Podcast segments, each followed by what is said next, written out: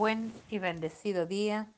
Dios le bendiga en gran manera y haga resplandecer su rostro, lo rodee de amor y le muestre su paz y su misericordia en su vida. En el nombre de Jesús, acompáñeme a orar. Padre Celestial, presentamos este día delante de ti, te damos gracias por la vida, te damos gracias por tu cuidado, gracias por tu protección y te alabamos, te exaltamos, te adoramos porque tú eres digno, digno de recibir toda honra, toda gloria y toda alabanza. En el nombre de Jesús. Amén. Apocalipsis 19.1. La palabra de hoy se encuentra en Apocalipsis 19.1 y dice así, después de esto oí una gran voz de gran multitud en el cielo que decía, aleluya, salvación y honra y gloria y poder son del Señor Dios nuestro, porque sus juicios son verdaderos y justos.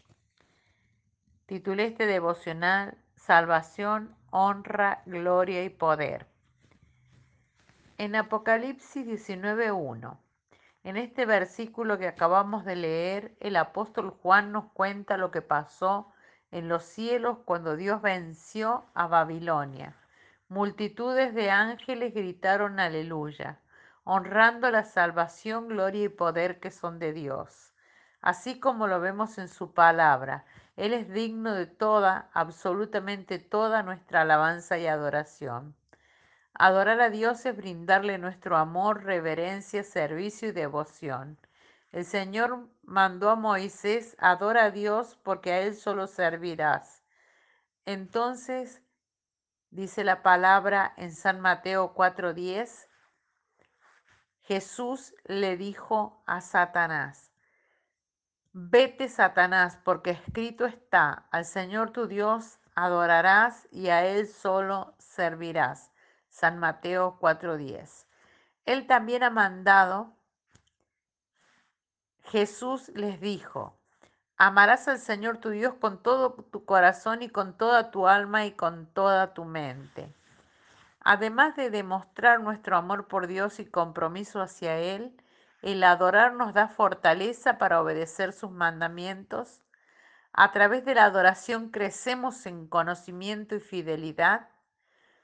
Si ponemos a alguna persona o alguna cosa por encima del amor de Dios y a Dios, estamos adorando a esa cosa o persona. Esto se llama idolatría. No tendrás dioses ajenos delante de mí. No te harás imagen ni ninguna semejanza de lo que esté arriba en el cielo, ni abajo en la tierra, ni en las aguas debajo de la tierra. No te inclinarás a ellas ni las honrarás, porque yo soy Jehová tu Dios fuerte, celoso, que visito la maldad de los padres sobre los hijos hasta la tercera y cuarta generación de los que me aborrecen. Y hago misericordia a millares a los que me aman y guardan mis mandamientos. Esto se encuentra en Éxodo 20, versículo 3 al 6. En esta mañana puedes pedirle al Espíritu Santo te recuerde un momento crucial en tu vida en el que demostró su poder ganando la batalla que estabas librando o la victoria en la circunstancia que estés viviendo actualmente. En esta mañana levanta una alabanza gozosa donde estés. Siempre habrá una razón por la cual levantar nuestra adoración al Padre, gritar una aleluya junto con los ángeles que le adoran en todo momento. Nuestra oración a Dios hoy, Padre Celestial, oramos para que mientras nos desplazamos en este día, nuestra vida sea una continua alabanza y adoración, y podamos escuchar los ángeles que cantan adorando y alabando el gozo de tu presencia, y que el gozo de tu Santo Espíritu nos llene y recordemos lo bueno que eres con nosotros.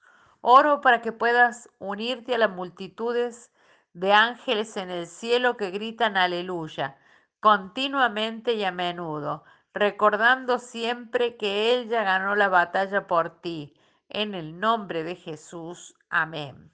Te bendigo y te declaro en la bendición del Padre.